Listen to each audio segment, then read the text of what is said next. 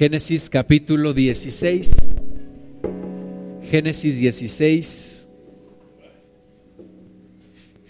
Y antes de empezar a leer vamos a hacer una oración.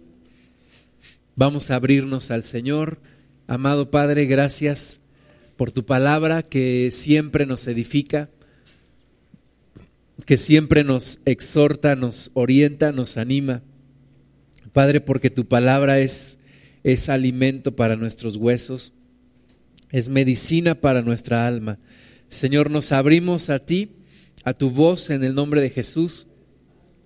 Te pedimos que tú nos hables, nos ministres y toques, Señor, nuestra vida. Que sea tu Espíritu Santo hablando a nosotros, que no sea yo, Señor, sino tu Espíritu en mí. Y Padre, que tú perdones toda falta en mí, que tú limpies mi corazón, Señor, para que pueda yo predicar tu palabra como tú quieres y cada uno de nosotros podamos entenderla, podamos recibirla con gozo con gusto, Señor, porque es bendición y que tu nombre sea exaltado, que tu nombre sea engrandecido, Señor Jesucristo. Amén. Bueno, Génesis 16, 1 dice, nos habla acerca de, de Saraí, mujer de Abraham, dice que no le daba hijos y ella tenía una sierva egipcia que se llamaba Agar. Y era una costumbre en aquel tiempo que las, las siervas las esclavas de una mujer podían darle hijos y, reconocerlos como propia de la mujer. Entonces, dado que Abraham había recibido una promesa de parte de Dios hace ya un poco más de 10 años, pero esta promesa no llegaba y la promesa era que, que Dios le daría un hijo y Abraham y Sara, su esposa, se comenzaron a desesperar y entonces Dice aquí el versículo 1 que Agar era sierva de Saraí, mujer de Abraham. Y entonces dice el versículo 2, dijo entonces Saraí a Abraham, ya ves que Jehová me ha hecho estéril, te ruego pues que te llegues a mi sierva, quizá tendré hijos de ella. Y atendió Abraham el ruego de Saraí, ¿verdad? Eh, eh, Abraham y Sara convinieron en esto, fue una iniciativa de Sara, pero Abraham estuvo de acuerdo y entonces Sara le dice, mira, pues llégate a mi sierva y entonces tendré un hijo porque yo no veo que Dios me, haga tener hijos a mí. Y entonces Abraham atendió a su sugerencia, versículo 3, Saraí, mujer de Abraham, tomó a Agar, su sierva egipcia, al cabo de diez años que habían habitado Abraham en la tierra de Canaán y la dio por mujer a Abraham su marido. Y él se llegó a Agar, la cual concibió, y hasta aquí parece que el plan va bien, ¿verdad? Porque Sarai dijo, bueno, pues Abraham, llégate a mi sierva Agar y vamos a tener un hijo en ella y ese hijo pues va a ser como mío, aunque sea de mi sierva, pero es como es mi sierva, pues es como si fuera mío y tal vez así Dios cumpla su promesa de darte un hijo. Pero todos sabemos que Dios no era no tenía ese plan, ¿verdad? Que Dios no había contemplado que a través de Agar pues tuviera un hijo Abraham, sino que esa había sido más bien una iniciativa de Saraí, después Abraham estuvo de acuerdo. Entonces, como cuando hacemos las cosas que no son voluntad de Dios, siempre tenemos problemas. Y luego decimos, ay, es que yo no sé por qué Dios me mandó este problema, ¿verdad? Y nos olvidamos que fue nuestra iniciativa, que yo lo quise hacer. Yo lo quise hacer y después le echo la culpa a Dios. Ay, Dios, es que yo no sé por qué tú me mandas estas cosas, ¿verdad? Así somos normalmente nosotros los humanos. Entonces, cuando ya había concebido, dice el versículo 4, y cuando vio que había concebido, miraba con desprecio a su señora. Vea, decía, mira, mira mi panza, yo tengo panza, tú no, lero, lero. Le hacía burla. Le decía, mira, yo estoy embarazada y tú no, tú no puedes tener hijos. Y entonces le la afrentaba, le, le hacía la vida imposible, le la miraba, dice, con desprecio. La humillaba, la menospreciaba, ¿verdad? La miraba con desprecio. Y Saraí, entonces versículo 5 le dice, Saraí Abraham, mi afrenta sea sobre ti yo te di mi sierva por mujer y viéndose encinta me mira con desprecio. Juzgue Jehová entre tú y yo.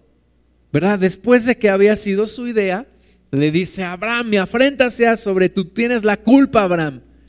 Tú tienes la culpa. Ahora esta sierva me mira con desprecio. Y entonces responde Abraham a Saraí, aquí tu sierva está en tu mano. Haz con ella lo que bien te parezca. Mujer. Yo tenía un, un amigo que le decía a su esposa, ay mujer, ay mujer cuando la mujer le decía algo, ¿no? Ay, mujer, yo creo que Abraham le dijo a Sarai, ay, Sarai, sí, haz con ella lo que bien te parezca. Y como Sarai la afligía, ella huyó de su presencia. Entonces, como Agar miraba con desprecio a su, a su patrona, a su patrona Sarai, pues Sarai se queja con Abraham, pues Abraham, ahora mira esta sierva, mira esta egipcia, ahora me mira con desprecio. Y Abraham le dice, haz con ella lo que tú quieras. Y entonces ahora Sarai aflige a Agar. Y ahí hay problemas, ¿no? Primero la sierva la miraba con desprecio, ahora la patrona la aflige. Y entonces la, la sierva, pues, huye de su presencia. Y muchas veces es lo que nosotros tú y yo hacemos ante los problemas. Decimos, patitas, ¿para qué te quiero? Y nos vamos. Huimos de los problemas. Agar dijo, pues esta mujer, esta patrona mía me aflige, pues yo no tengo por qué andarla soportando. Yo mejor me voy. ¿verdad? Y es la situación, la actitud que muchas veces tú y yo tenemos ante los problemas. Huimos. Huimos de los problemas familiares, huimos de la responsabilidad familiar, huimos de los problemas matrimoniales, huimos de los problemas en el trabajo, nos cambiamos de un trabajo a otro, salimos de un lugar hacia otro, nos vamos de una ciudad hacia otra, queremos salir, queremos huir de los problemas. Pero ¿cuántos sabemos que esa no es la solución? Porque cuando tú huyes de tus problemas, tus problemas van contigo. Tus problemas no se quedan a donde tú los dejaste. Tus problemas te acompañan. Entonces, Agar, aunque dice yo me voy de aquí, es, no tengo por qué aguantar esta, esta mujer que me está afligiendo, pues se lleva sus problemas con ella. Versículo 7 dice que la halló el ángel de Jehová, la halló nuestro Dios, nuestro Señor Jesucristo, la encuentra, porque Podemos huir de cualquier persona, podemos huir de cualquier circunstancia, pero nunca podremos escapar de Dios. ¿Verdad? Esa es la conclusión a la que llega el salmista. Dice, ¿a dónde me iré de tu espíritu y a dónde huiré de tu presencia? Dice, a donde quiera que yo vaya, ahí estarás tú. Y entonces Agar había salido huyendo de ese problema con su patrona, pero Dios la encuentra en el desierto. Dice que la encontró junto a una fuente de agua en el desierto, junto a la fuente que está en el camino de Shur. Y le dijo, Agar, sierva de Saraí. Y Agar yo creo que dijo, ni me la recuerdes, Señor. Ni me recuerdes esa señora, ya salgo huyendo de ella, me hace la vida de cuadritos, ni me la recuerdes. Pero Dios le recuerda, Agar, sierva de Saraí, ¿de dónde vienes tú y a dónde vas? Y son las mismas preguntas que Dios nos hace hoy, ¿verdad? ¿De dónde vienes tú y hacia dónde vas? Es decir, ¿cuál es tu pasado que te está haciendo que huyas? ¿Y hacia dónde crees que vas? ¿Cuál es tu futuro? ¿Por qué estás como un sándwich entre tu pasado y tu futuro? ¿Qué crees que vas a hacer tú de tu vida? Y a veces nosotros nos encontramos huyendo de los problemas, de las situaciones. ¿A dónde voy? A cualquier lugar donde no haya ese problema. Pues sabes que te llevas tu problema contigo. Pues ¿a dónde vas? A cualquier lugar donde no vea a esa mujer. Pues la llevas en el corazón, la llevas cargando. A donde quiera que vayas no vas a poder estar en paz mientras no arregles esa situación. Entonces Dios le pregunta a Saraí, mujer, Agar, sierva de Saraí, ¿de dónde vienes tú y a dónde vas? Y ella respondió, huyo de delante de Saraí, mi señora. Dos, no le responde ni la primera ni la segunda pregunta. No le responde ni de dónde viene, ni le responde a dónde va. Solo le dice, yo solamente traigo una cosa en mi mente. Y la cosa que traigo en mi mente es huir. Huir. ¿Huir de quién? Huir de Saraí, mi señora. No la puedo soportar, no la puedo aguantar, no tengo por qué aguantar esa situación. Yo no estoy acostumbrada a que me traten de esa forma. Yo no estoy acostumbrado a que me griten. Yo no estoy acostumbrado a que me levanten la voz. No estoy acostumbrado a que me hablen de esa manera. No estoy acostumbrado a que me digan las cosas, que me hagan reclamos, que me hagan críticas. No estoy acostumbrado. Y esa es también muchas veces nuestra propia realidad. Decimos, a mí nadie me levanta la voz, excepto mi esposa. a mí nadie me dice esas cosas. A mí nadie me puede confrontar. A mí nadie me hace ver mis errores, porque yo no tengo errores. Casi soy perfecto, ¿verdad? Y muchas veces nos ponemos en esa actitud. Y Agar estaba en esa actitud. Además tenía una, una ventaja sobre su patrona. Ella estaba embarazada, algo que nunca había podido experimentar Saraí, nunca había podido estar embarazada, no podía tener bebés. Y eso le daba a Agar pues como una ventaja, o sea, esa mujer me necesita a mí, yo no la necesito a ella, ella me necesita a mí. Y muchas veces nosotros buscamos situaciones ventajosas, en donde digamos, mi, jefe me necesita a mí más que yo lo necesito a él. O mi esposa me necesita a mí más que yo a ella. O mis hijos me necesitan a mí más que yo a ellos. Buscamos estar en ventaja. Pero no se trata de eso. No se trata de estar en ventaja sobre los demás. Se trata de responder la pregunta de Dios. ¿De dónde vienes y a dónde vas? ¿Qué buscas en tu vida? ¿Cuál es tu propósito en tu vida? ¿Cuál es tu pasado? ¿Y hacia dónde quieres dirigirte? Agar dice, pues yo solamente traigo una cosa en mente, huir de Saraí, mi señora. Y yo creo que entonces tal vez Agar pensó que Dios le iba a decir, pues, ¿qué te ha hecho? Y Agar podía empezar a decir, es que fíjate que me miró así, me dijo, y esto, y día tras día, y no la soporto, y yo, mírame, soy la víctima de esta historia, y mira cómo estoy, y no es posible, Señor, que tú permitas tanta injusticia en contra mía. Así como tú y yo le hacemos muchas veces, ¿no? Nos quejamos con Dios de los demás.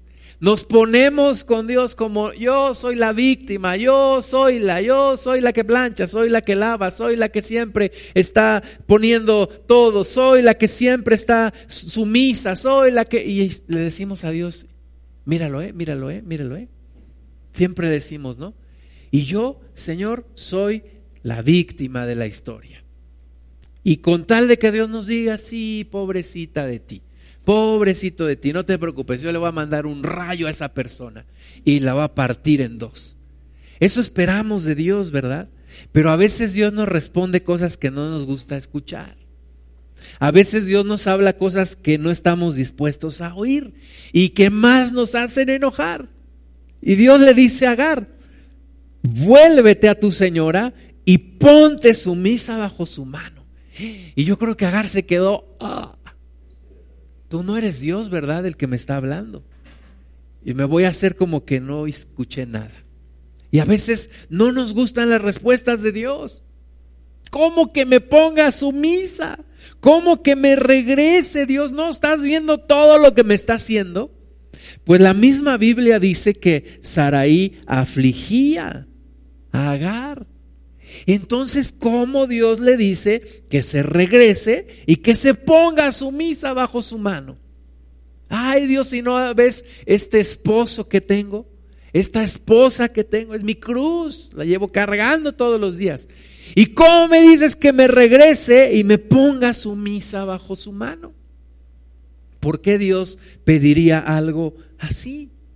¿Cómo no estás viendo, Dios, que mi jefe, cómo me hace, me dice, me gritonea, me, me, exige y tú me dices que me regrese y me ponga sumiso bajo su mano?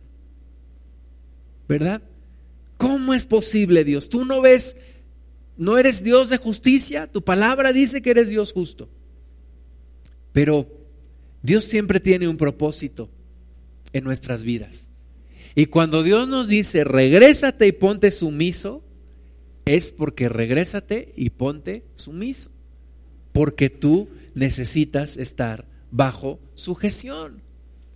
Y lo necesitas y lo requieres. Aunque la otra persona no sea completamente justa, aunque la otra persona no sea totalmente perfecta. Pero Dios te puede decir, te regresas y te pones sumiso. Y te pones a hacer lo que tienes que hacer y pones todo lo que tengas de tu parte. Ahora, normalmente nadie dice eso, ¿verdad? Es que Dios me habló y me dijo que me ponga sumiso. Normalmente todos decimos, es que Dios me habló y me dijo que me vaya de ahí. Es que Dios me habló y me dijo que yo no tengo por qué estar aguantando a esa persona. Es que Dios me habló y me dijo que yo me le ponga al tú por tú. Es que yo puedo ser manso, pero no menso. Y, decimos, es que Dios me habló, pero nunca decimos, Dios me mostró que me tengo que someter, que me tengo que sujetar a la autoridad. ¿Por qué? Porque nos cuesta mucho trabajo someternos a la autoridad. Una persona me estuvo comentando cosas de donde se congrega. Es que a poco está bien que el pastor diga esto, a poco está bien que haga esto. Y yo le contesté, platícalo con él, velo con él y, y sométete a él. ¿Verdad? A menos que de plano sea una, una cosa, una herejía o algo que de plano está mal, entonces sí, pero pero mientras no sea eso, sométete a la autoridad, sujétate a la autoridad, sométete a la autoridad porque nos hace mucha falta a todos someternos a una autoridad. Nosotros en nuestra cultura del desorden, en nuestra cultura de yo hago lo que se me pegue la gana siempre, y yo soy libre de hacer, y a mí nadie me dice lo que tengo que hacer, nos cuesta mucho trabajo someternos a la autoridad. Tú nada más ve cuánta rotación hay en las empresas al año. La gente se va, se cambia de trabajo, se busca otra cosa. Ve cuánta rotación hay en las congregaciones, cuánta gente se va, se cambia de congregación y se va de un lado a otro. Ve cuántas, cuántos ausentismos, cuántas actitudes de ausencia hay en las familias. La gente que simplemente se zafa de responsabilidades ¿Por qué? Porque no estamos acostumbrados a someternos a una autoridad. Y esta mujer, Agar, no estaba acostumbrada a someterse a una autoridad y Dios le dice, no es tiempo de que salgas. ¿Verdad? 17 años después salió, pero no en ese momento. No en ese momento. Dios le dice, te me regresas y te me pones sumisa bajo tu patrona. Y eso es lo que tú y yo tenemos que hacer en muchas ocasiones, porque la obediencia trae una transformación a nosotros, a nosotros. Y tú puedes decir, esa persona nunca va a cambiar y esa persona es injusta. Está bien, pero ¿y tú? ¿Y tú sí vas a cambiar?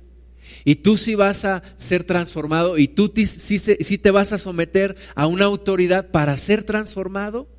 ¿verdad? ¿Durante cuántos años Saúl estuvo persiguiendo a David? Y le lanzaba las, las flechas y lo trataba de matar y lo persiguió. Y nunca Dios le dijo a David, levántate y mata a Saúl. Y fueron tiempos en donde Dios estaba enseñando a David. Sabemos que Saúl nunca cambió. El final de Saúl lo sabemos, murió alejado de Dios, pero David fue transformado en su interior. Y es muchas veces lo que Dios quiere. Cuando Dios te da una orden como la que le da a Agar, regrésate y ponte sumiso, es porque Dios te quiere enseñar algo a ti. Dios quiere mostrarte algo a ti. Cambia tú. No te quejes de tu patrona, Agar.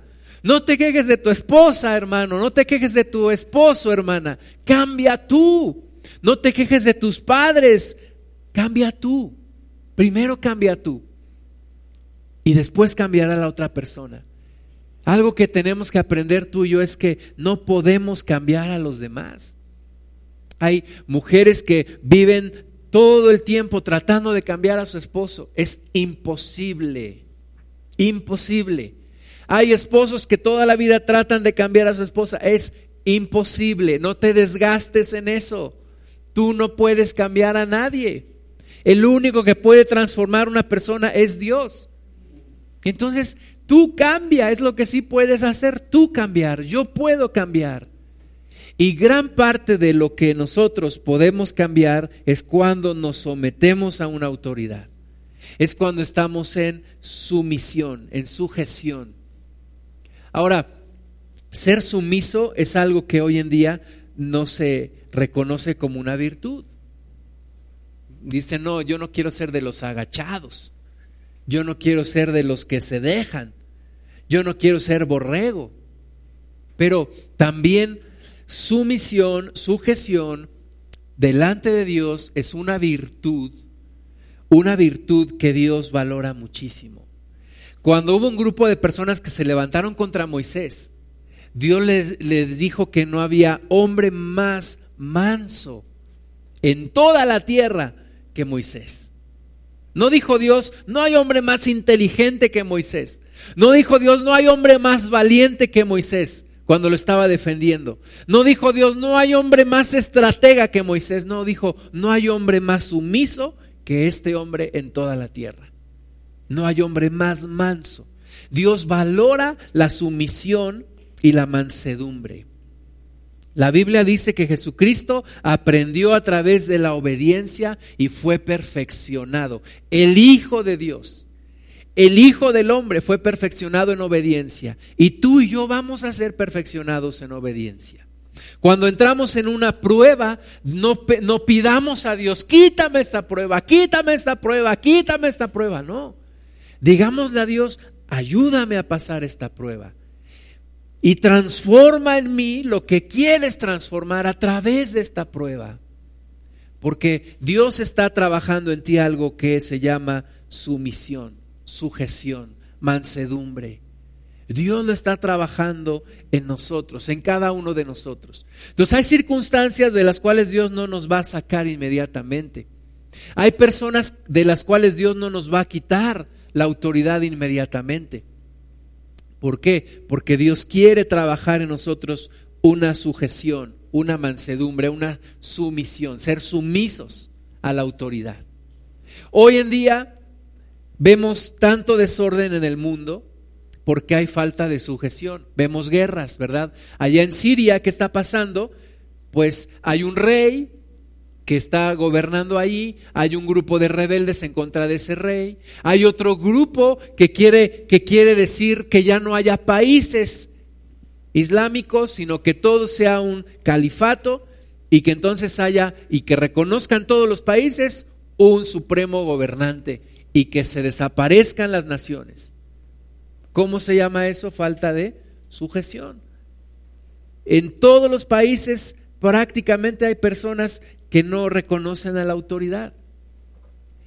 Y la iglesia está llamada a ser ejemplo. En estos últimos tiempos, la iglesia está llamada a ser ejemplo de orden, de orden, de sometimiento a la autoridad.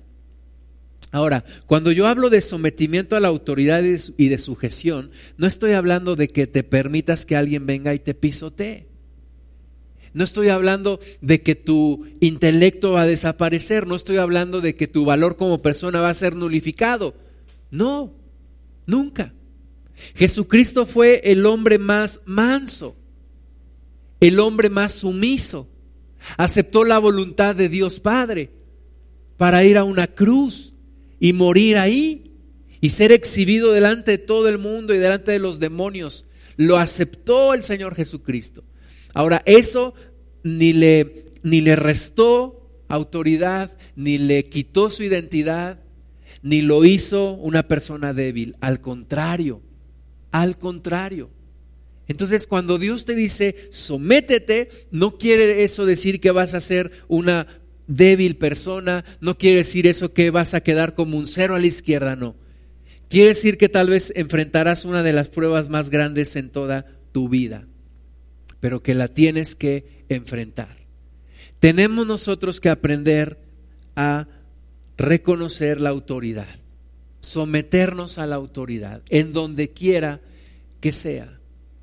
Me da pena cuando veo cristianos que ponen fotografías del presidente ahí en el Facebook burlándose de él. Digo, ¿qué clase de actitud le estamos enseñando al mundo? Se supone que nosotros oramos por nuestros gobernantes, se supone que nosotros respetamos a la autoridad. Vi hace poco una leyenda que puso un pastor en, en el Facebook y dijo, yo honro a mis autoridades, aunque no siempre esté de acuerdo con ellas, aunque no siempre esté de acuerdo en sus decisiones. Sin embargo, yo honro a mis autoridades. Tú y yo no podemos ser capaces de burlarnos de un presidente de la República. ¿Por qué? Porque respetamos la autoridad que esa persona representa.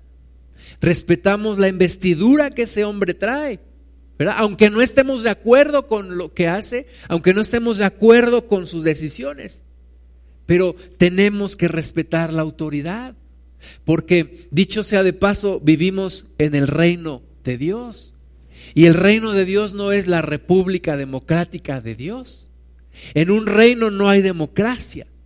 En un reino no se consultan las decisiones. ¿verdad? Dios no viene y nos dice, a ver, mis amados hijos, ¿ustedes creen que el segundo mandamiento ya deberíamos de cambiarlo?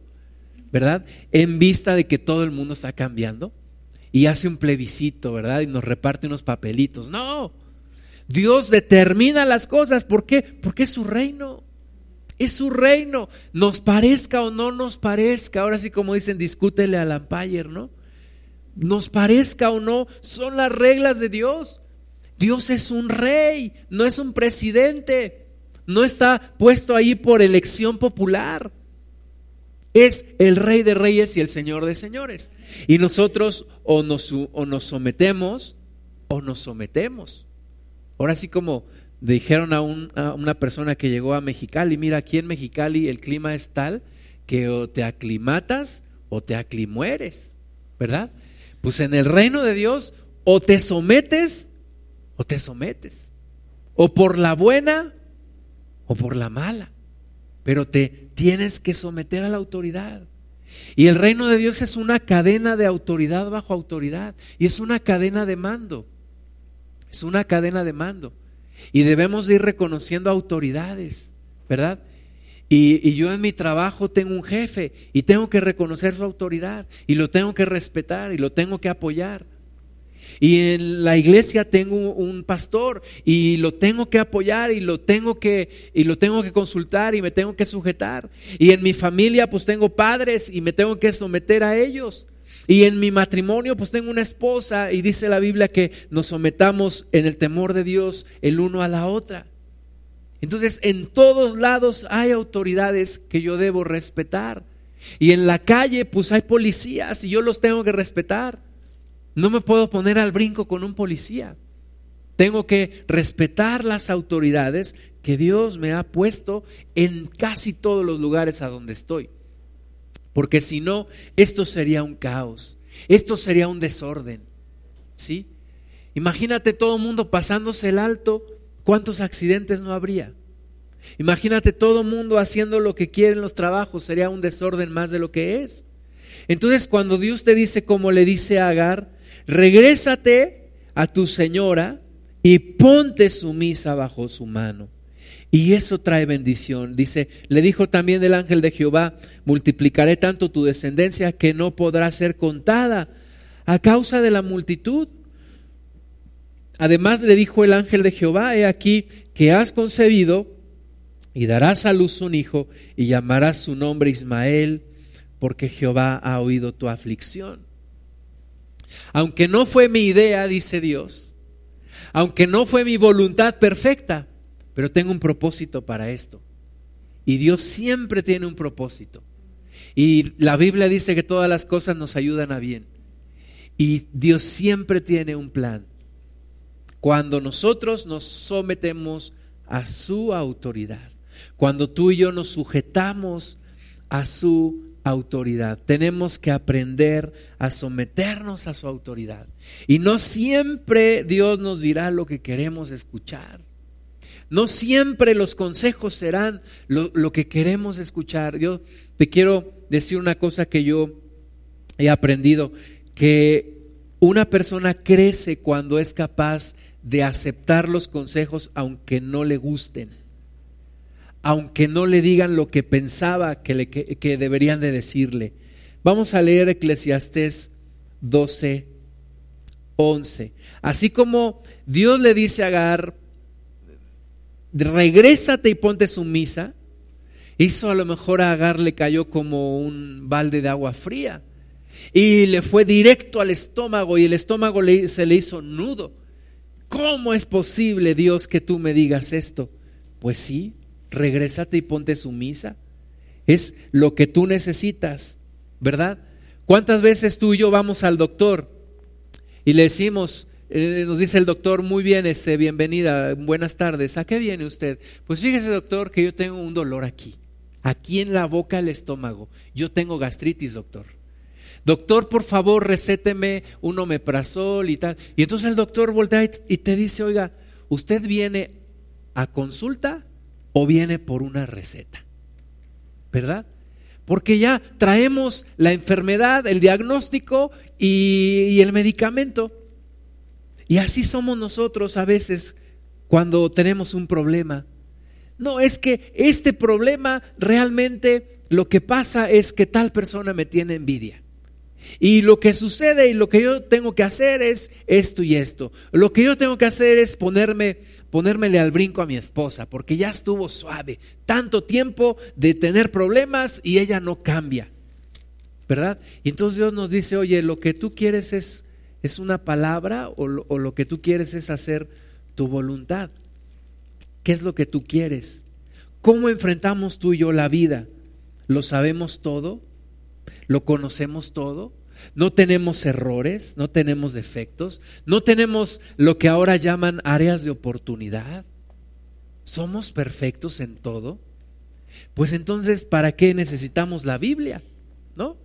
Si ya somos perfectos en todo, si ya lo sabemos todo, si nunca nos equivocamos, si no necesitamos quien nos llame la atención, entonces ya no deberíamos estar aquí tampoco. Pero dado que estamos aquí, es que no somos perfectos. Dado que estamos aquí, es que cometemos errores y necesitamos reprensión y necesitamos exhortación. Y todos en algún momento necesitamos que alguien nos llame la atención, aunque no nos guste. Y a unos nos gusta menos que a otros. Y unos lo toleran más que otros. ¿Verdad? Pero hay quien no tolera que le llamen la atención. Hay quien no tolera que le llame la atención ni su jefe, porque nunca toleró que le llame la atención su papá, ni su mamá, mucho menos su esposo, su esposa, mucho menos un pastor. ¿Y quién es para llamarme la atención? ¿Quién es para exhibirme en la predicación y decir todo lo que yo vivo? Ah, dicho sea de paso, pues no es que yo predique para una persona, pero a veces pues ahora sí que para donde te muevas te pega, ¿verdad? Entonces ahora sí que, pues no soy yo, ahora sí como dices, no soy yo, eres tú, ¿verdad? No es que yo me ponga a investigar la vida de cada uno de ustedes, yo predico, busco la palabra de Dios y a veces de que nos pega, pues nos pega, y a mí me ha pegado muchas veces, por supuesto, y a veces me he enojado, sí, pero después reconsidero y digo, pues verdaderamente esta palabra sí es para mí y sí necesito cambiar. Dice Eclesiastés 12:11, las palabras de los sabios son como aguijones. Las palabras de los sabios son como aguijones. O sea que si tú siempre estás buscando alguien que te diga que qué bonito eres, que qué hermoso eres, que qué que nunca cambies, así eres mejor. Todas esas cosas que decimos, ¿verdad? Pues no hables con un sabio, porque un sabio, sus palabras son como aguijones, son como que te pican las costillas, que te dicen, muévete, son como aguijones y como clavos hincados son de los maestros de las congregaciones, ¿verdad? Hoy en día que todo el mundo queremos ir a una congregación en donde me traten bien, me traten con amor, me digan que soy hermoso, me digan que soy lo máximo, me digan que soy un campeón, me digan que soy un hombre de fe, que soy un varón hermoso, que me digan de lo máximo, de lo bello que yo soy.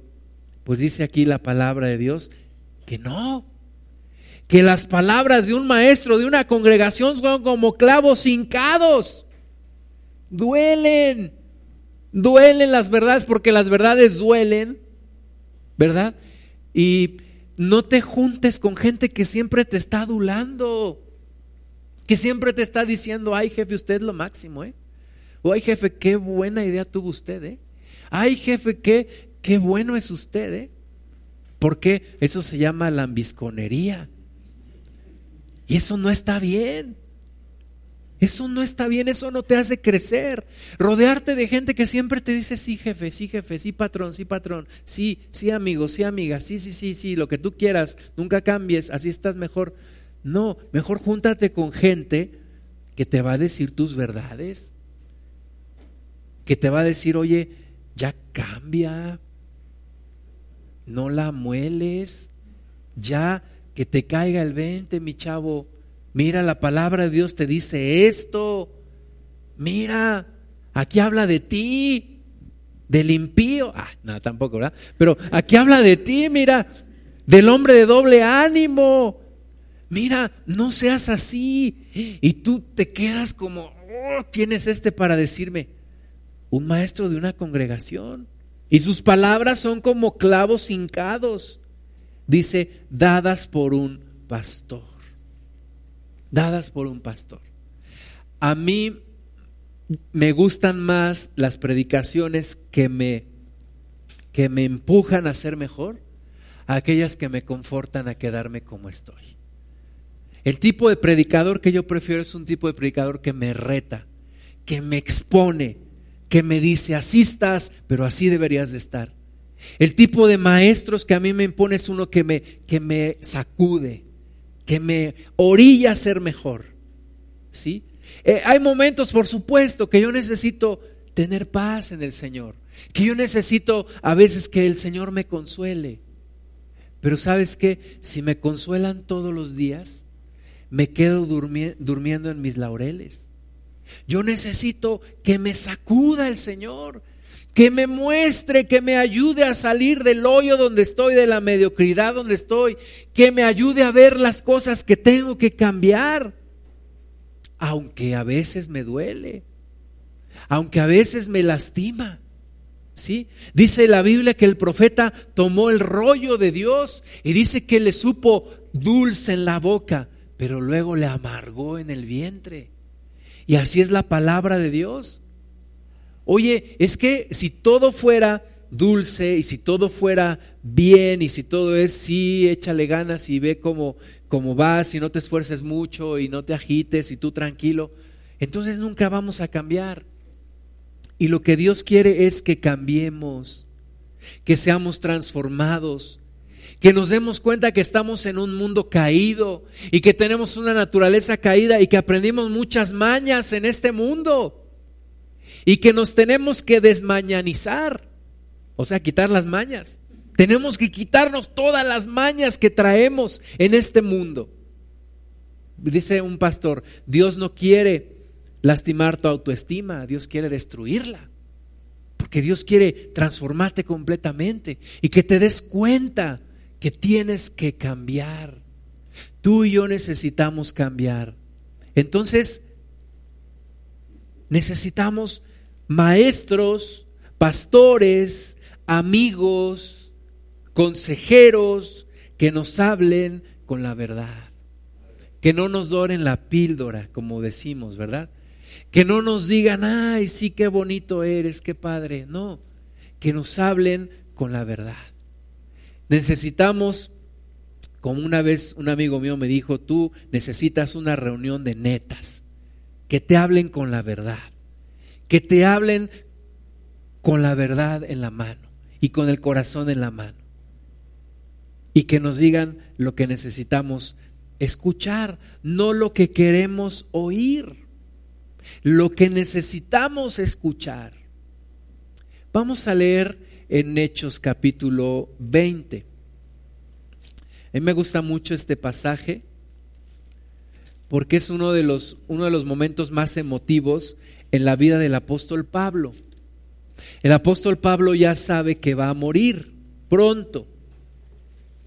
Y entonces sabe que ya no va a volver a ver a los hermanos con los que está en ese momento. Cuando una persona sabe que va a morir y te quiere decir algo, tienes que poner mucha atención a lo que te va a decir.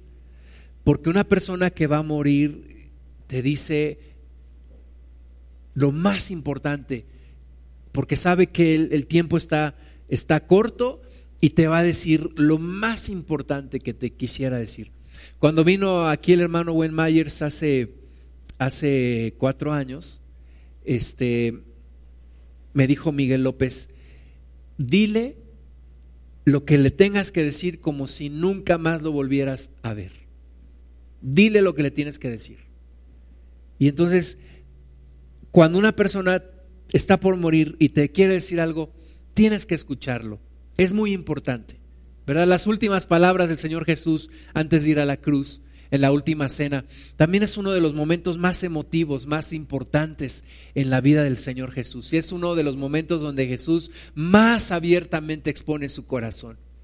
Es un, un pasaje hermosísimo, a mí me gusta mucho la última cena. Y aquí cuando Pablo está Dice el versículo 17, enviado pues desde Mileto a Éfeso, hizo llamar a los ancianos de la iglesia no llama a toda la iglesia, llama a los ancianos de la iglesia. Cuando vinieron a él les dijo, vosotros sabéis cómo me he comportado entre vosotros todo el tiempo desde el primer día que entré en Asia, sirviendo al Señor con toda humildad y con muchas lágrimas y pruebas que me han venido por las acechanzas de los judíos, ¿verdad? Y recordando la pregunta que le hace el Señor a Agar, ¿de dónde vienes y a dónde vas? Pablo les recuerda de dónde viene él. Les dice, señores, yo les he servido con toda humildad, con muchas lágrimas, y ustedes son testigos. Ahora, si no es así, alguien que me diga, alguien que levante la mano y que me lo diga. Pero delante de ustedes yo les digo que con toda humildad, con muchas lágrimas, con muchas pruebas, he estado sirviéndoles. Versículo 20, y como nada que fuese útil he rehuido de anunciaros y enseñaros públicamente y por las casas. Pablo dice, yo no tengo compromisos con nadie más que con Dios. Así que yo no me ando cuidando qué les digo y qué no les digo. Yo les hablo todo lo que me es necesario anunciarles. Yo les predico el reino de Dios sin mutilaciones. Yo les hablo la palabra de Dios sin quitarle ni ponerle. Se las paso, como decimos nosotros, al costo. Ahí está la palabra de Dios, ahí está presentada sin buscarle, sin adornarle. Dice Pablo, yo les he predicado todo lo que ha sido útil Versículo 21, testificando a judíos y a gentiles acerca del arrepentimiento para con Dios y de la fe en nuestro Señor Jesucristo. Tenemos que hablar verdad. ¿Cómo predicamos tú y yo la palabra de Dios muchas veces? La adornamos, la eh, cambiamos, la diluimos, le metemos humanismo, le metemos cosas ahí para que no se vea tan directamente. Pablo dice, yo les he predicado arrepentimiento, les he predicado la palabra de Dios, nada de lo que es necesario predicarles, yo se los he dado completamente todo. Versículo 22, ahora, ¿a dónde vamos? ¿Y por qué les digo esto? Ahora, ¿a dónde vamos? He aquí, ligado yo en espíritu, voy a Jerusalén sin saber lo que allá me ha de acontecer, salvo que el Espíritu Santo por todas las ciudades me da testimonio diciendo que me esperan prisiones y tribulaciones. Pero de ninguna cosa hago caso, ni estimo preciosa mi vida para mí mismo, con tal que acabe mi carrera con gozo y el ministerio que recibí del Señor Jesús para dar testimonio del Evangelio, de la gracia de Dios. Pablo está diciendo, mis amados hermanos, mi tiempo está cerca. Voy a morir, voy a partir con el Señor. Mi, mi tiempo se ha acercado. Versículo 25, y ahora he aquí, yo sé que ninguno de todos vosotros entre quienes he pasado predicando el reino de Dios verá mi rostro. Por tanto, yo os protesto el día de hoy que estoy limpio de la sangre de todos, porque no he rehuido anunciaros todo el consejo de Dios.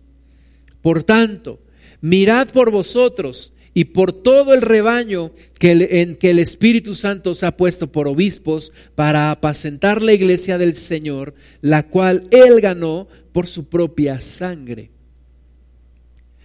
¿No te gustaría que antes de morir tú pudieras decir palabras similares a estas? Decirle a la gente, miren, yo no he rehusado de predicarles, yo no he rehusado de enseñarles. Le he hablado a gentiles y a judíos, le he hablado a cualquiera persona, ricos y pobres, le he hablado a reyes y a cualquier tipo de persona, he hablado con todos y estoy limpio de la sangre de todos y les he hablado con verdad, con verdad. ¿Verdad? ¿Por qué el Señor Jesucristo, cuando vino este joven rico, que cumplía con toda la ley, según él, ¿por qué le tuvo que mencionar el tema del dinero? Si ese era el único tema que él no podía aceptar. ¿verdad? Él podía haber seguido a Jesús con tal de que no le tocaran su billetera. ¿Y por qué el único tema que no quería que le tocaran, el Señor Jesús va y lo toca. A ver, joven, tu dinero. Vende todo lo que tienes y dalo a los pobres y entonces sígueme. Y a lo mejor alguien le hubiera dicho, Señor Jesús, no, llámalo, acéptalo. Los diezmos, ¿verdad?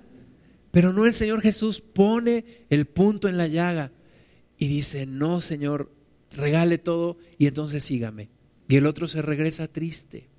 ¿Por qué a los judíos les tuvo que hablar de la sangre? ¿Por qué les tuvo que decir que comieran de su carne y bebieran de su sangre? Y ese día se fueron un montón, dice que le dejaron de seguir. ¿Por qué? Porque Jesús siempre habla con la verdad. Siempre habla con la verdad. Y tenemos un dicho, ¿no? Que dice que la verdad no peca, pero ¿cómo incomoda? Y a nosotros no nos gusta que nos hablen con la verdad. Que nos hablen las verdades de otros, pero las mías no. Que me hablen de otros, sí, pero a mí no. Como dicen, que se haga la voluntad de Dios, pero en los bueyes de mi compadre. En los míos no. En mi vida no. Conmigo que ni se metan. A mí que ni me toquen el tema. Pero Pablo dice, miren, yo no he rehusado de hablarles verdad y de decirles lo que tenía que decirles. Ahora, versículo 29, porque yo sé que después de mi partida entrarán en medio de vosotros lobos rapaces que no perdonarán el rebaño. Lobos rapaces, ¿cuál es el lobo rapaz? El que viene disfrazado de oveja, el que viene a adularte, el que te dice no hay cristiano como tú, el que llegas a la iglesia y te dice, estuvimos orando por ti 20 años. Eres la respuesta de Dios a nuestras oraciones. Eres la persona que necesitaba esta congregación. ¿Verdad? Ese es el lobo rapaz. El que te está adulando. ¿Por qué te está adulando? Porque quiere sacar provecho de ti. Mira, si yo no quiero sacar provecho de ti, yo te puedo decir las cosas como van. Con amor, obviamente pero yo estoy obligado a decirte las cosas que te tengo que decir. Pero si yo quiero sacar provecho de ti, pues yo te adulo, yo te hago sentir bien, te digo que no hay problema, te digo que Dios es un Dios de gracia y me beneficio con lo que yo te quiero sacar. Y Pablo dice que, que en estos días habría, habría hombres perversos que no perdonarán al rebaño y que seducen a las personas, que sacan ventaja de las personas. Segunda de Pedro 2. Y desafortunadamente hoy en día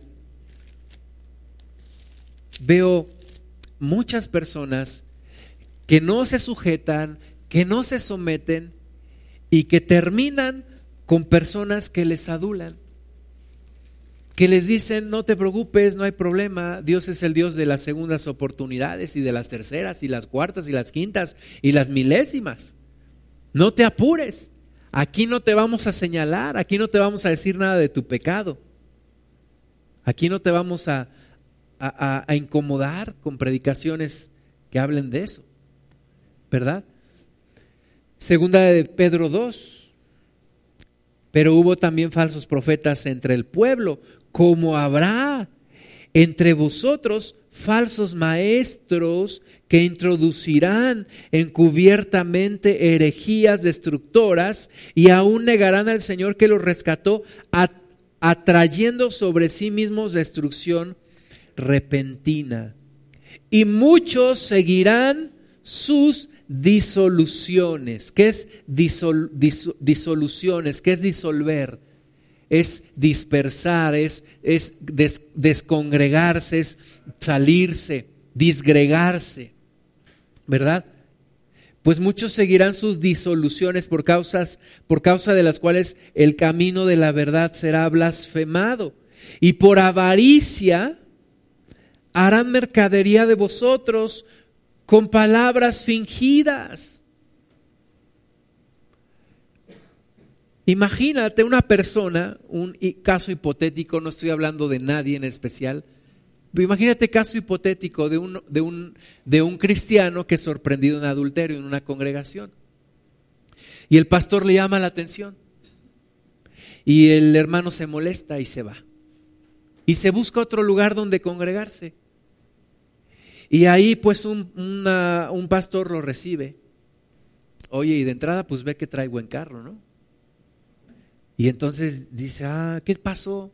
Te veo lastimado, te veo herido, te veo que necesitas el amor de Dios.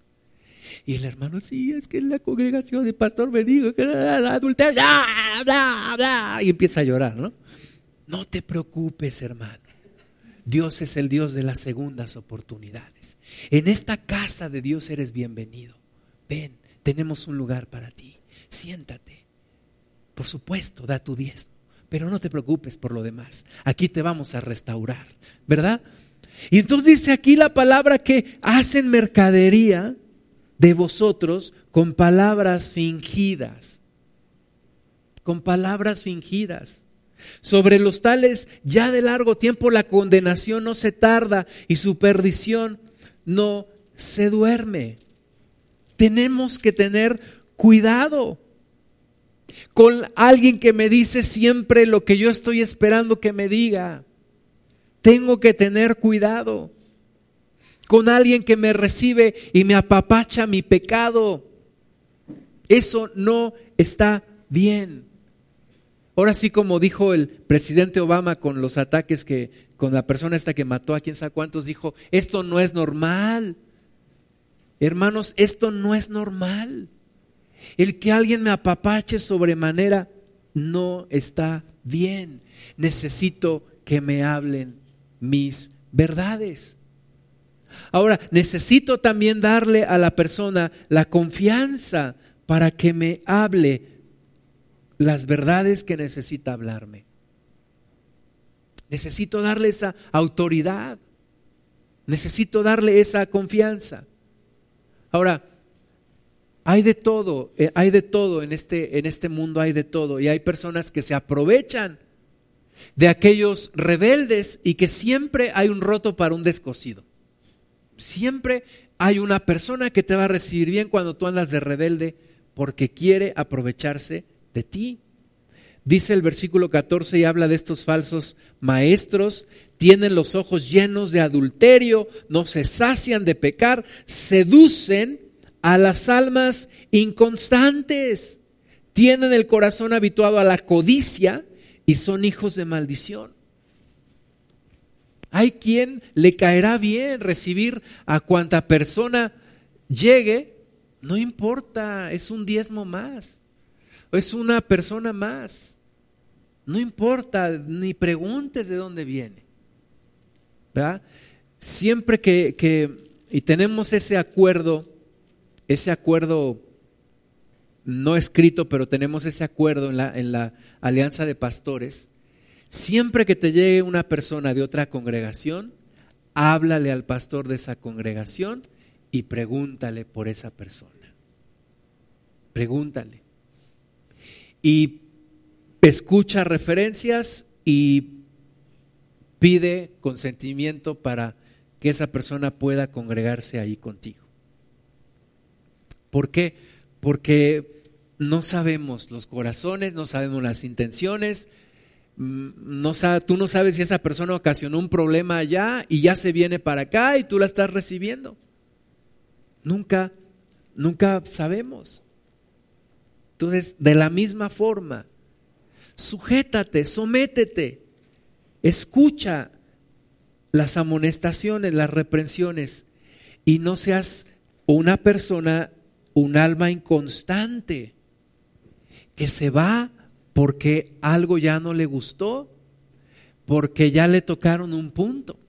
Siendo honestos, mis amados hermanos, todos, todos tenemos áreas en donde necesitamos cambiar. Y nos va a doler cuando nos toquen el punto. Y nos va a incomodar cuando nos toquen el tema. Y como dicen allá, ya estoy pisando callos. Pues ni modo. Mejor compra que para que se te quiten los callos. En este caso, mejor sométete a Dios y deja que Dios te transforme. Y, y no nos sintamos ofendidos, más bien agradecidos porque podemos cambiar y porque alguien nos, nos puede ayudar a cambiar. Cuando no, somos, como dijo Pedro, somos presa fácil de un maestro falso. Vamos a ver segundo libro de Samuel capítulo 15. La autoridad se reconoce. La autoridad no se impone, se reconoce, se otorga, se recibe de Dios y se ejerce. Pero hay personas que tratan de robarse la autoridad y hay personas que tratan de robarse el corazón de los demás. Segundo libro de Samuel 15.1 nos habla de Absalón. Absalón fue uno de los hijos de David. Uno de los hijos de David, hermano de Tamar, a quien su medio hermano Amnón violó. Amnón violó a la hermana de Absalón, Tamar. Amnón, medio hermano de Absalón.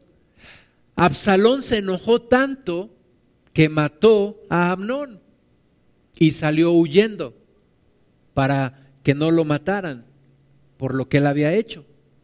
Pero regresó, regresó, vio a, David, pero su corazón no fue restaurado.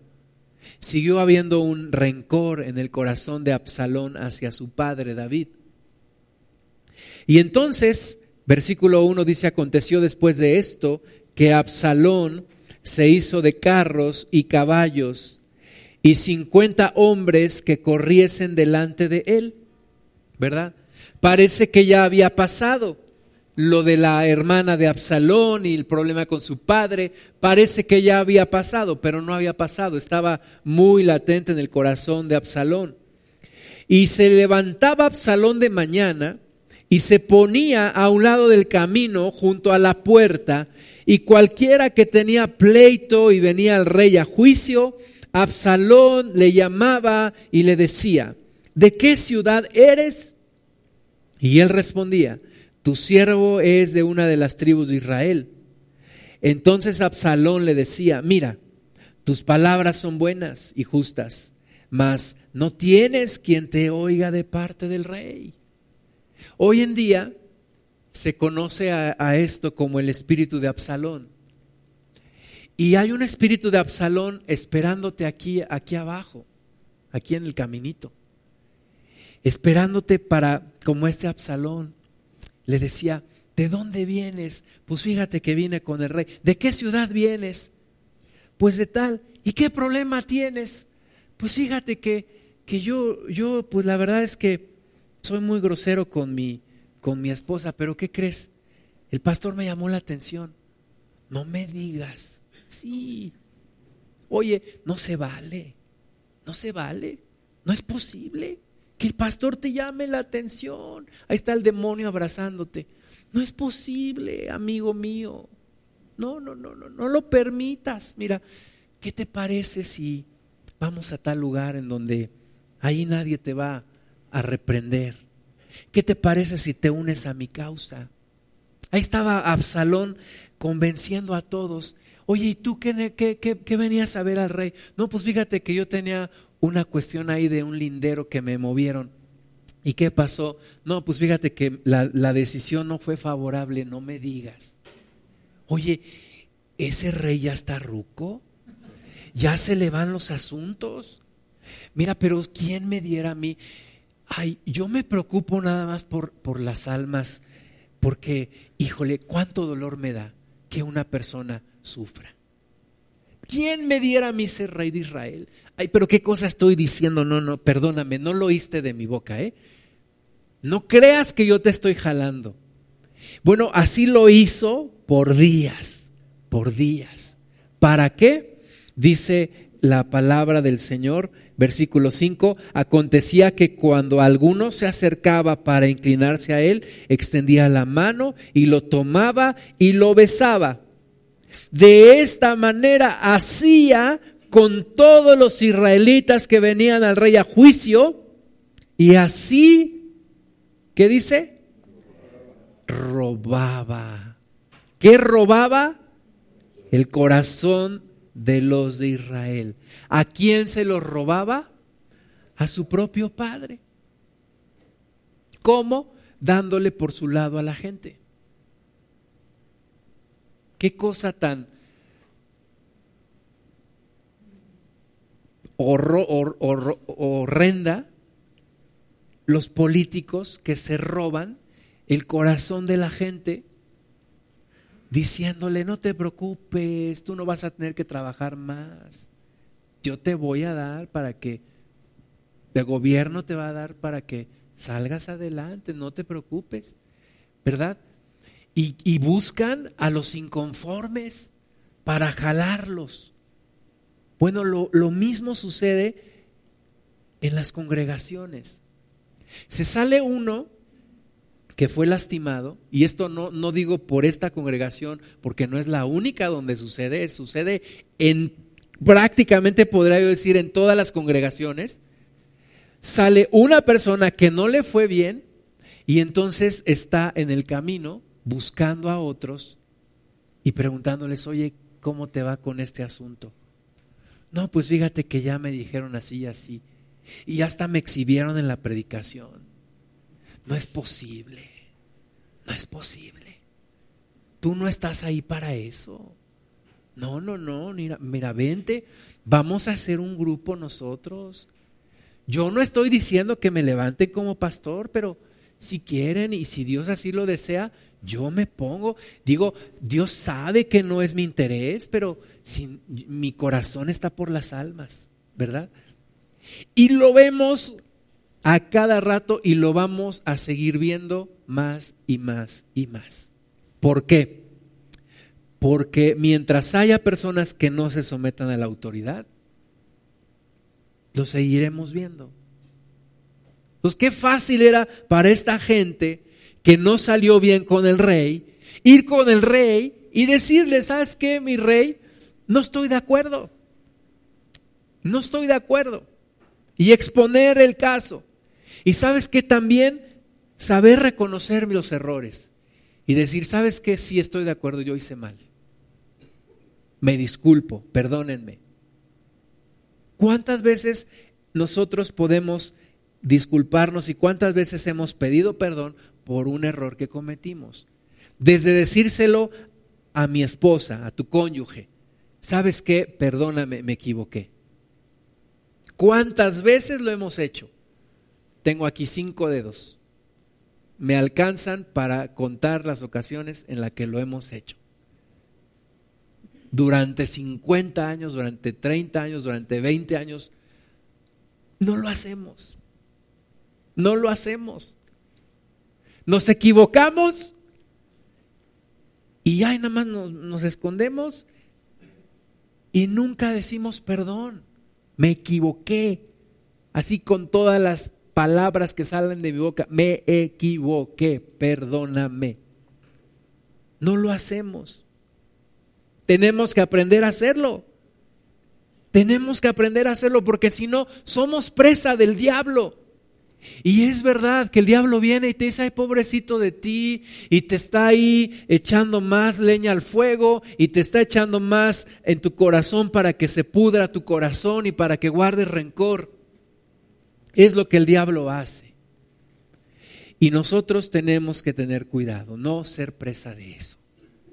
Someternos a la autoridad, someternos sobre todo a Dios, a su voluntad, a lo que Él quiere para nosotros y no ser presa del enemigo, de una persona que con adulaciones, que con lisonjas, que con barbería y lambisconería nos quiera desviar. Vamos a ver Juan capítulo 10. El Señor Jesucristo nos dice que Él es la puerta y nos dice que Él es también el buen pastor. De cierto, de cierto os digo, Juan 10.1, el que no entra por la puerta en el redil de las ovejas, sino que sube por otra parte, ese es ladrón y salteador. A ver, si alguien empieza en mi casa a buscar a mi familia, y no me busca a mí, ese es un ladrón y salteador y ese tiene malas intenciones. Cuando yo me doy cuenta que una persona me evita a mí y busca a mi esposa y busca a mis hijos, yo tengo que encender inmediatamente las alertas porque esa persona puede ser un ladrón y un salteador. No está entrando por donde debería de entrar. Cuando una persona te busca a ti y evade a tu jefe, algo malo está buscando y te está queriendo hacer parte del juego. Dice Jesucristo, el que no entra por la puerta del redil, sino que sube por otra parte, ese es ladrón y salteador. El que viene a la congregación y empieza a jalar gente y no empieza a hablar conmigo directamente, ese es ladrón y salteador tiene otras intenciones. Mas el que entra por la puerta, dice, el pastor de las ovejas es. Y tenemos que tener cuidado con gente que trae malas intenciones y que no sigue los caminos que ya están abiertos. Dice el versículo 3, a este abre el portero y las ovejas oyen su voz y a sus ovejas llama por nombre y las saca. Y cuando ha sacado fuera todas las propias, va delante de ellas y las ovejas le siguen porque conocen su voz.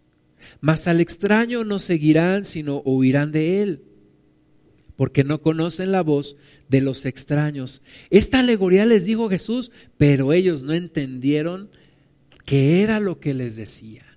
No entendieron nada.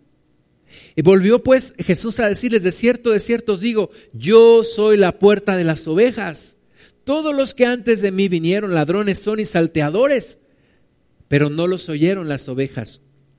Yo soy la puerta, el que por mí entrare será salvo, y entrará y saldrá y hallará pastos.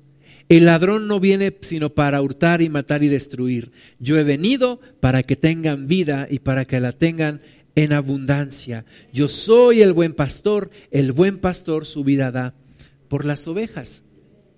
Ahora, los que somos pastores, sabemos que, que, que todas las ovejas son de, o somos del Señor Jesús, ¿verdad? Y sabemos también mi esposa y yo que no que no ejercemos un señorío, que no nos apropiamos de la congregación, que rendimos cuentas a un pastor que es Jesucristo. Pero cuando una persona nos evade a nosotros, nos saca la vuelta y siembra cosas en las ovejas, pues entonces ahí se prenden las, señales de, alarma. ¿Por qué? Porque esa persona no está bien intencionada. No está bien intencionada y hay que tener cuidado. Tenemos que tener cuidado. Un pastor en una ocasión le escuché decir que los amigos del pastor acercan las ovejas al pastor, no las alejan del pastor. Entonces una persona que es amigo nuestro, de mi esposa y mío, ¿qué hará? Acercarnos a las personas, no alejarlas, no decirles, sí, te lo dije, ya pasó una vez y otra vez, y no, oye, vamos a arreglar esto, vamos a platicarlo con los pastores, vamos a sentarnos, ¿qué te parece? Y vamos a orar acercándolas a los pastores. Sucedió en una congregación, me platicaron la historia, un pastor invita a un, a un maestro de la Biblia muy reconocido, lo invita a su congregación a que se quede y a que empiece a dar clases. Y este hombre empieza a hablar en las clases en contra de lo que el pastor enseña. Cuando se dieron cuenta, pues ya medio mundo había escuchado y ya medio mundo se había robado el corazón este hombre. ¿Y qué ocurrió? Pues una división. Una división de la cual todavía no se recupera esa congregación. Y mucha gente se fue y mucha gente sigue saliendo. ¿Por qué? Por una persona que se robó el corazón de los demás. Ahora, ¿quiénes son quiénes son los más vulnerables a esto? Los inconstantes. Los inconstantes. Los que no están tan arraigados en la palabra, los que no están tan arraigados a la congregación, los que no están tan arraigados a Cristo. Pues esas son las personas que primero que primero sale. Entonces, tenemos que estar preparados para todo esto. Vienen tiempos y estamos ya viviendo tiempos difíciles. Tenemos que estar preparados. La sujeción a la autoridad siempre paga bien. Siempre Dios nos bendice cuando estamos sometidos. Ahora, no lo digo para enseñorearme de alguien. De verdad, siempre y lo que yo enseño no es algo que yo no haga. Me someto a la autoridad en mi casa, en mi trabajo, en la congregación. Busco estar sometido a la autoridad. Entonces, la invitación es esa. Busquemos someternos unos a otros en el amor de Dios. Busquemos edificarnos unos a otros. Que las palabras difíciles, las enseñanzas difíciles, los consejos difíciles los podamos, si de momento nos enojamos está bien, pero podamos meditarlo, podamos recapacitarlo, podamos permanecer, podamos permanecer en donde Dios quiere que estemos. Así como Dios le dijo a Agar, regrésate y, y, ponte sumisa a tu, a tu ama, así a tu señora. Así, donde Dios nos sembró, allí podamos permanecer. Vamos a orar, Señor. Gracias te damos en el nombre de Jesús, porque podemos escuchar tu voz. Enséñanos a reconocer tu voz, Señor, para siempre estar en el lugar donde tú nos quieres, sometidos a la autoridad que tú deseas que estemos sometidos. Y eso sabemos que no nos quitará bendición, sino al contrario, nos bendecirá y hará, Señor, que tú fluyas en bendición sobre nuestras vidas. Te damos la gloria, Padre, delante de ti pongo el corazón de cada uno de nosotros para que tú sanes, para que tú confirmes, para que tú alimentes, restaures, Señor, los matrimonios, las relaciones en el trabajo, en los negocios, en las familias y aquí, Padre, también en esta congregación. Que tú restaures, que tú sanes toda relación, Señor. A ti damos toda la gloria y también sobre todo, Padre, nuestra sumisión a ti, nuestra sujeción a ti, precioso Padre. Damos toda la gloria, Señor, en el nombre de Cristo Jesús. Amén. Amén. Tomen su lugar un momento, por favor.